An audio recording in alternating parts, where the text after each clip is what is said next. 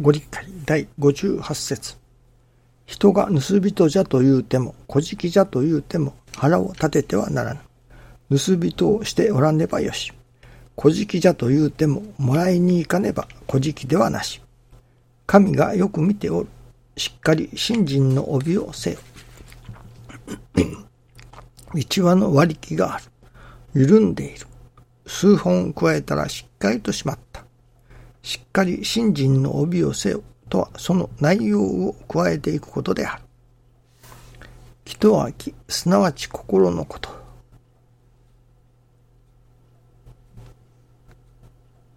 師匠がその内容を加えていくことであると教えてくださいます。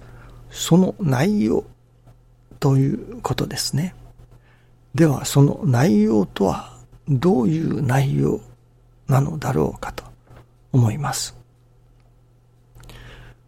昨日からあるズームの何と言いましょうか。セミナーというのでしょうか。そういうのに参加させていただきましたけれども。そこでお話しされるその講演者ですか。の方の中に。まあ誰でも取り次ぎ者になれるといったようなその知識とか学歴とかそういうのは関係なく誰でも取り次ぎ者になれると。取り次ぎをできると。いったような教祖様の見教え。確かそこには真心があればということが条件があったと思うのですけれども。そのことをお話しされたのですけれども。なるほど取り次ぎということ。お道の御用ということですけれども。確かにある意味ご結界に藁人形が座っておってもその取り次ぎを願う人の心次第。その、その藁人形を、まあ、神様と思いというのでしょうか。取次者と思いというのでしょうか。お願いをすれば、それでおかげをいただく。といったようなことも聞いたことがあります。それこそ、願う氏子の心次第で、たとえそれが藁人形が座っておっても、それでおかげをいただくと。そういう話を聞いたことがありますけれども、今朝いただきますのは、そういう取り次ぎ者ではない。いわゆる、誠の取り次ぎ者、真の取り次ぎ者としての御用をさせていただきたいものだと。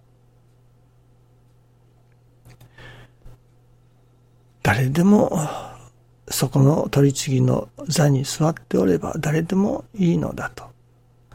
いうそこにはその前提としていわば金光大臣の祈りがそこにある。あるいは教会長先生の祈りがそこにある。その祈りがあればいわゆるお手代わりとして誰が座っていても、いわゆるおかげは現れるのだと。しかし今日いただきますのは、そういう類のおかげではないのですね。確かに願う氏子におかげを授けというようなおかげならば、藁人形が座っていても授けられる、いただくことはできる。かもしれないけれども、今日いただきますのは、誠の取り次ぎ者、真の取り次ぎ者でなければ与えられないもの、授けられないもの、導かれないものがあるのだと。その誠の取り次ぎ者としての御用を願えということなのですね。それはもう一つ継ぎ足せば、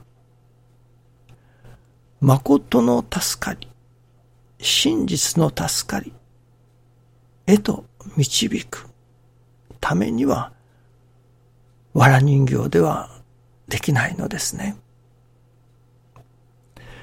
誰それが座っていたのでは、誠の助かりへと導くことはできない。なるほど、一時的なおかげをいただくことはできる。授けることはできるかもしれないけれども、真実の助かりへと導く。これはやはり真実の助かりとは何かを知った誠の取り次ぎ者によるしかできない御用なのだということなのですね。そういうようなことを考えておりましたら、思っておりましたら、大きなお勇みをいただきました。ああ、やっぱり神様が願われることはこのことなのだなと思わせていただいたことでした。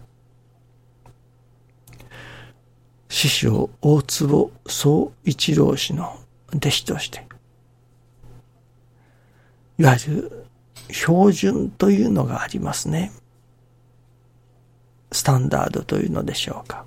その標準がやはり師匠の弟子として、その師匠の弟子たちには神様が求められる標準というのでしょうか。それがやはり高いのだと心得るべきだと思わせていただきました。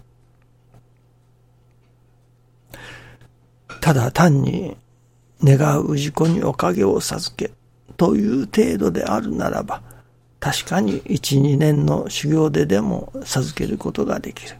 あるいは和行をしたり、といったような荒行でも授けることはできるのかもしれない。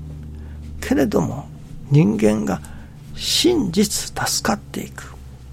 心の底から助かる。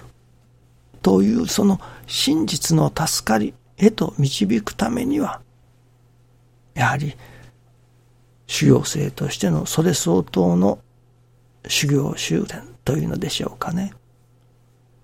新人の稽古をしなければ、修行をさせていただかなければ、人々を真実の助かりへと導くような真の取り次ぎ者には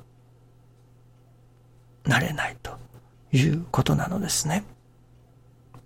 ですから、どうでも師匠の弟子として目指すところは、人々を真実の助かりへと導く、真の助かりを与えることができる。